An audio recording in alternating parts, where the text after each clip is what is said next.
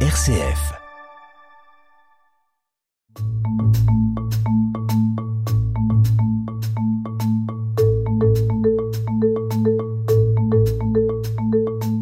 Poursuit aujourd'hui avec vous, sœur Nathalie, sur euh, ce livre de Judith. Bonjour. Bonjour.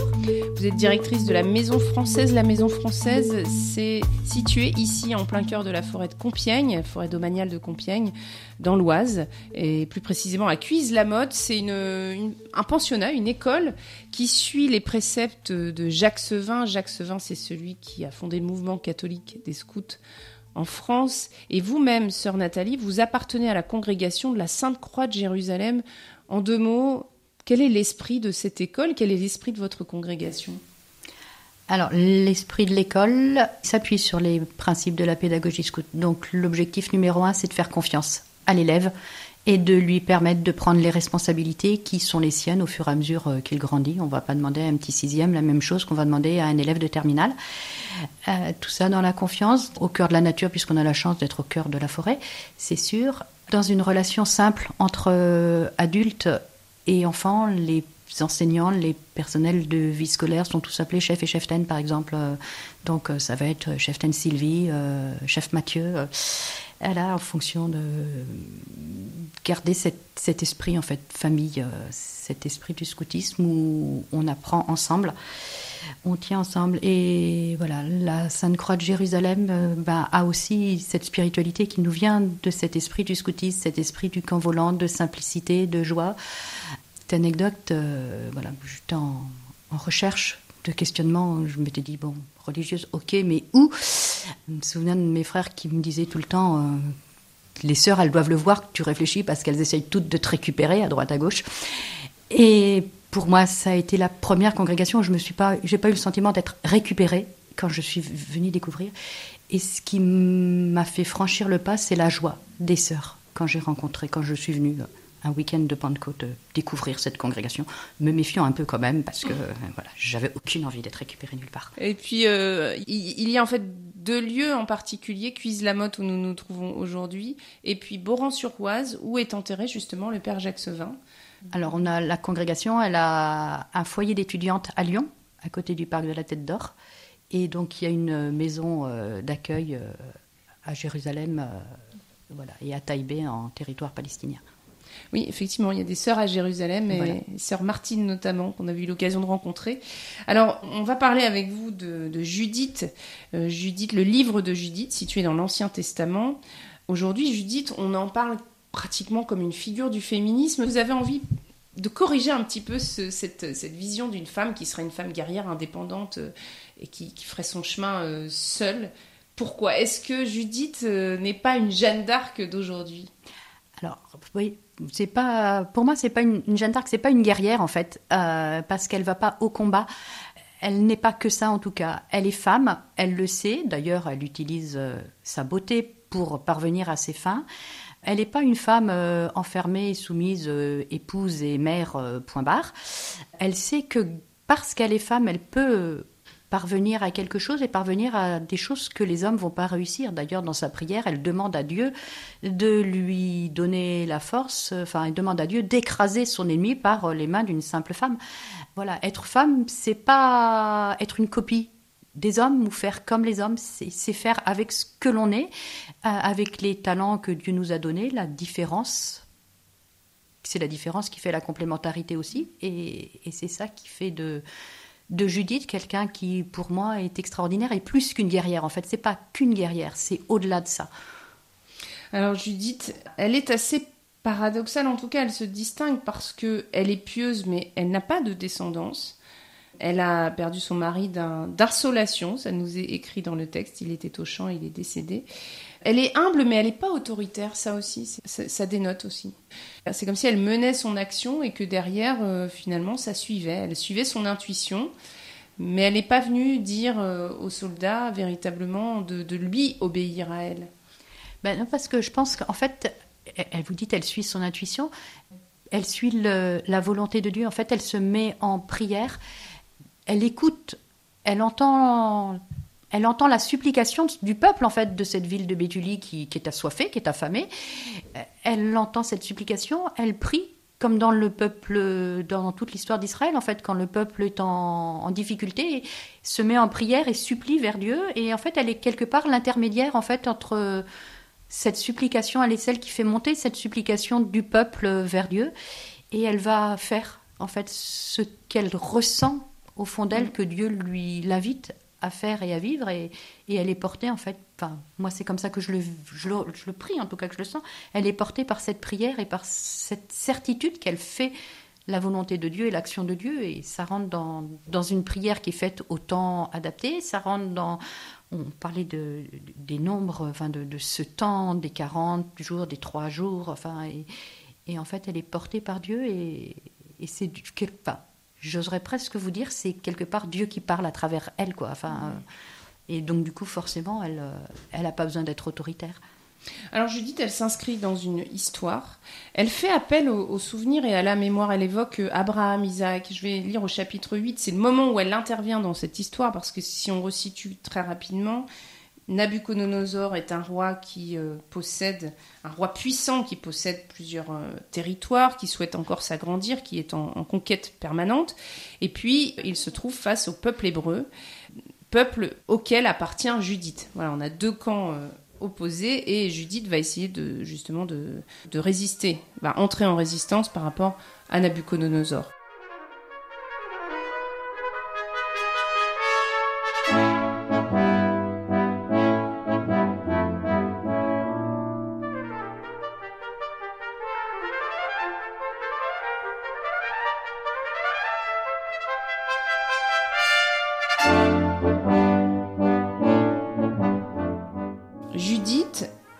Arrive au chapitre 8 de ce livre, qui en contient 16, et au verset 26, voilà comment elle se situe dans l'histoire. Rappelez-vous comment, il a, comment Dieu a agi avec Abraham, comment il mit Isaac à l'épreuve, tout ce qui arriva à Jacob en Mésopotamie de Syrie, lorsqu'il gardait le petit bétail de Laban, le frère de sa mère.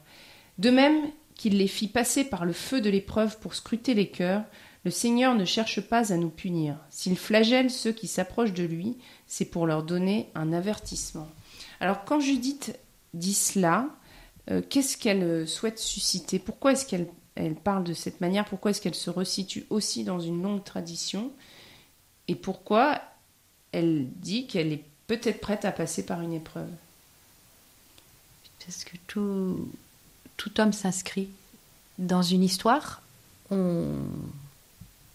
Connaît, on sait où on va quand on sait d'où on vient.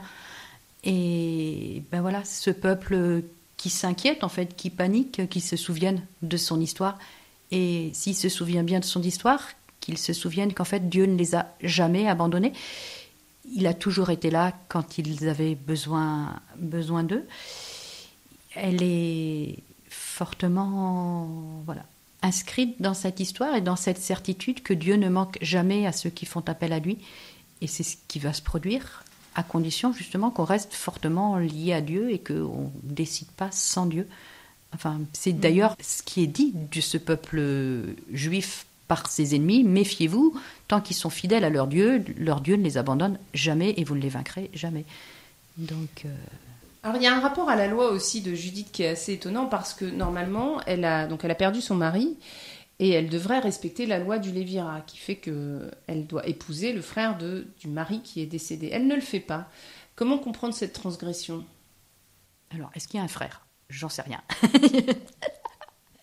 Et puis après, je pense qu'il y a ce côté liberté euh, chez Judith, puisque ben voilà, elle va prendre la liberté d'aller parler au peuple, elle va, enfin au chef du peuple pour euh, faire ce qu'elle veut faire. Elle va oser euh, cette liberté d'aller dans le camp ennemi et bah, peut-être que cette liberté et elle va rendre la liberté à son peuple en fait. Et, peut-être que pour pouvoir mener ces actions-là il fallait qu'elle ait cette liberté-là de pas être euh, l'épouse de quelqu'un finalement. Je, le mystère euh, reste entier.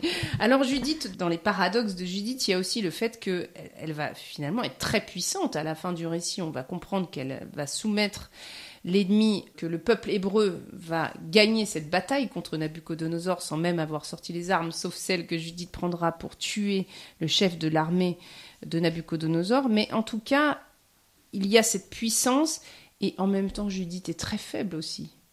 Elle n'a qu'elle et Dieu, pour ainsi dire. Elle n'a qu'elle et Dieu, c'est peut-être là qu'est sa force. C'est dans ma faiblesse, euh, c'est dans la faiblesse que je suis fort. Enfin, c'est la force de Dieu, elle se dit dans nos faiblesses. Elle se dit dans nos faiblesses, euh, le peuple est faible puisqu'il est assoiffé, affamé. Et c'est là, en fait, que Dieu peut manifester sa force, puisque le peuple ne compte plus sur lui seul, mais qu'il a besoin de l'aide de Dieu, et que c'est comme ça qu'ils vont savoir, et les ennemis du peuple de Dieu vont savoir qu'en fait, euh, c'est bien Dieu qui agit à travers cette action, et pas la Judith qui agit seule. Alors justement, Judith, ce qui est aussi intéressant dans ce texte, c'est qu'on découvre combien les actions de Judith vont être source de conversion. Alors d'abord, on nous décrit Judith comme quelqu'un de très pieux, elle craignait Dieu grandement, elle se laisse habiter hein, par la parole de Dieu, mais elle va dire aussi combien Dieu est important pour elle, tu es la gloire de Jérusalem, tu es l'orgueil d'Israël, voilà comment elle est perçue. Béni sois-tu par le Seigneur Tout-Puissant dans la suite des temps. Au chapitre 14, on va lire aussi En voyant tout ce que le Dieu d'Israël avait accompli, Achior crut en Dieu sans réserve, il se fit circoncire et fut admis définitivement dans la maison d'Israël. Au chapitre 15, on peut lire aussi Au milieu de tout Israël, Judith entonna cette action de grâce, louange reprise par tout le peuple. Alors on reviendra sur cette louange en elle-même, mais ce qu'on comprend en lisant différents passages, c'est que son comportement va conduire les gens à Dieu conduit les gens à Dieu et elle les conduit à Dieu, puisqu'en fait, ils viennent l'admirer, ils viennent, euh, enfin, la remercier, quoi. En même temps, elle vient de les sauver, euh, ils vont retrouver l'eau, ils vont retrouver la vie, la liberté, ils vont pas être envoyés en esclavage. Elle est quand même le super-héros, quoi, euh, Wonder Woman de l'Ancien Testament. Et en même temps, elle prend pas la gloire pour elle, puisque elle va dans, quand on lit ce, ce chapitre 15, cette louange que les hommes que le, peuple de Béthulie fait monter vers elle, elle va la tourner vers Dieu et elle va conduire le peuple jusqu'au temple pour prier Dieu. Dans justement ce chant de cantique, c'est pas la louange, elle n'est pas due à elle, elle est vraiment mm. due à, Dieu. Elle est vraiment consciente qu'en fait, elle n'est rien et que c'est vraiment Dieu qui fait tout et qui est source de tout. Et cette victoire, c'est Dieu qui l'a donnée, c'est pas elle.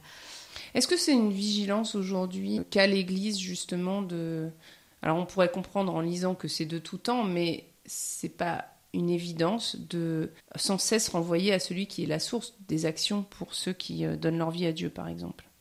Bah, je pense que c'est une faiblesse de l'être humain, l'orgueil, et que ben, quand on fait des choses bien et que les gens nous admirent, c'est tellement agréable de se dire ouais je suis quelqu'un de bien.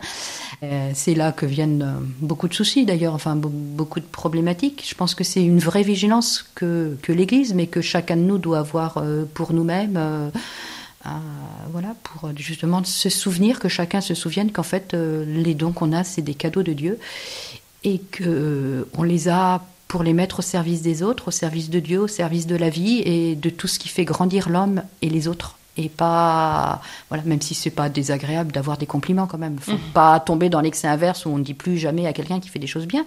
Euh, voilà, la pédagogie de base de scoutisme d'ailleurs du Percevin, c'est bien l'encouragement et, et je fais grandir les autres parce que je leur dis que ce qu'ils font c'est bien quoi.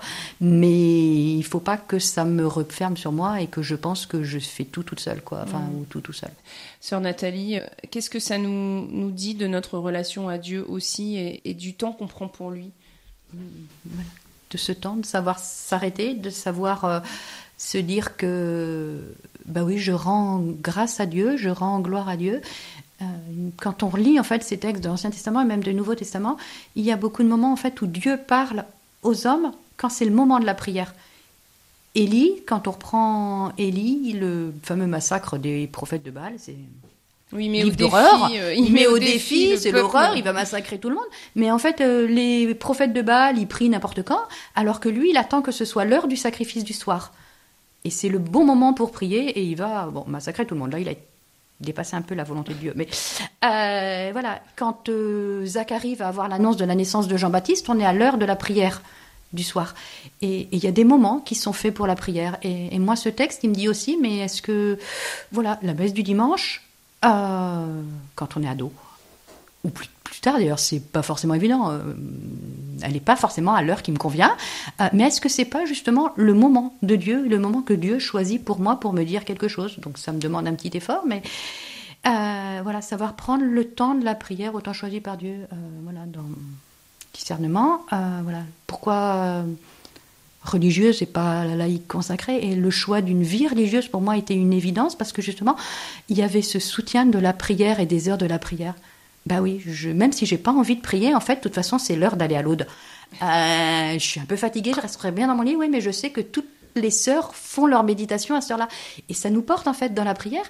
Et, je pense que voilà, la, la, prière en communauté, la prière, la messe du dimanche, enfin, savoir prendre le temps que Dieu nous donne. Et voilà, je pense que voilà, pour le coup, dans la vie religieuse, on a une grâce supplémentaire qui est celle que ces temps, ils nous sont imposés, mais que vous, dans une vie de famille, c'est bien plus compliqué de s'imposer des temps. Mais voilà, comment, comment voilà, rentrer dans. Je sais rendre grâce à Dieu parce que, parce que Dieu, il nous donne des belles choses et que ça fait partie de notre vie, en fait.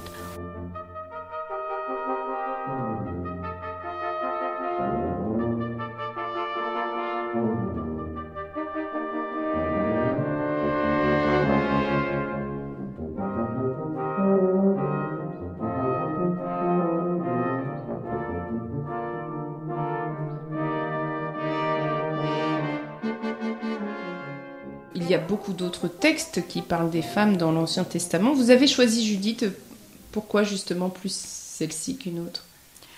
Alors, j'ai choisi Judith parce que je voulais partir à la découverte des femmes de l'Ancien Testament pour pouvoir parler des femmes dans la Bible aux élèves.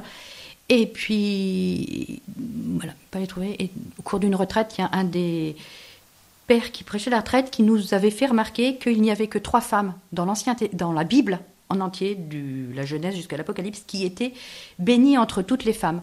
Il y a elle dans le livre des juges, alors là j'ai découvert, je ne connaissais même pas l'existence de cette dame, euh, Judith et la Vierge Marie. Ce sont les trois seules femmes dont on va dire qu'elles sont bénies entre toutes les femmes. Et quand on découvre, enfin on va à la recherche de ces, trois femmes, ces trois femmes qui vont apporter la liberté finalement au peuple. Donc il y a elle, elle va tuer l'ennemi avec un pieu, le, prend le pieu de la tente, elle transperce, elle écrase, euh, transperce le, le cœur de son ennemi en le clouant au sol avec le pieu de la tente.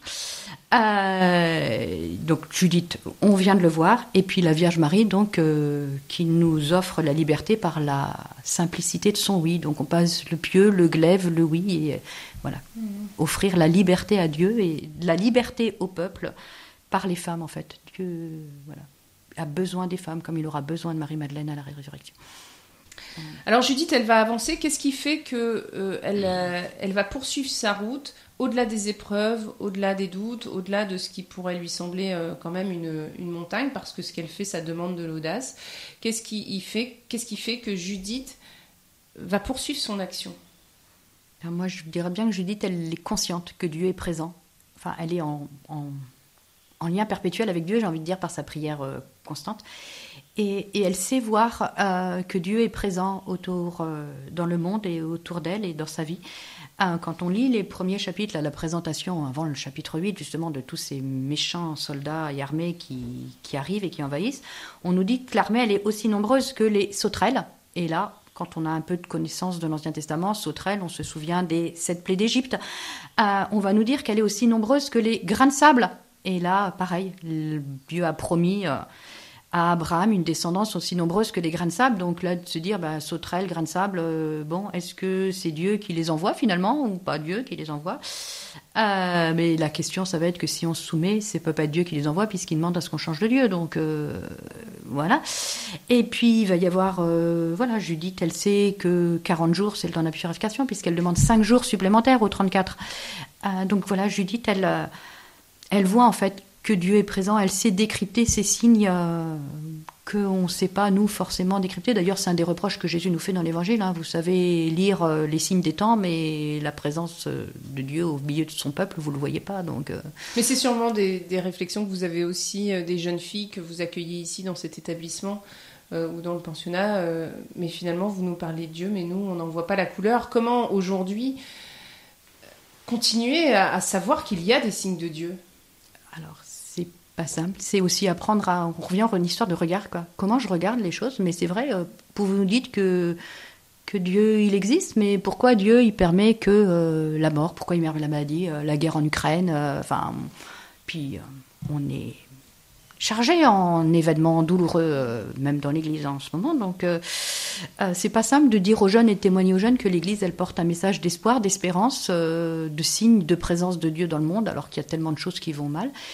Et voilà, de se dire, mais est-ce que je, sais regarder les belles choses et que je me focalise pas uniquement sur les choses horribles, l'arbre qui cache la forêt, et que ben le le sourire de la copine euh, qui, qui m'a aidé euh, parce que je savais pas faire, le, la parole d'encouragement qui m'a été donnée, les petits gestes en fait euh, de la vie de tous les jours que l'on voit.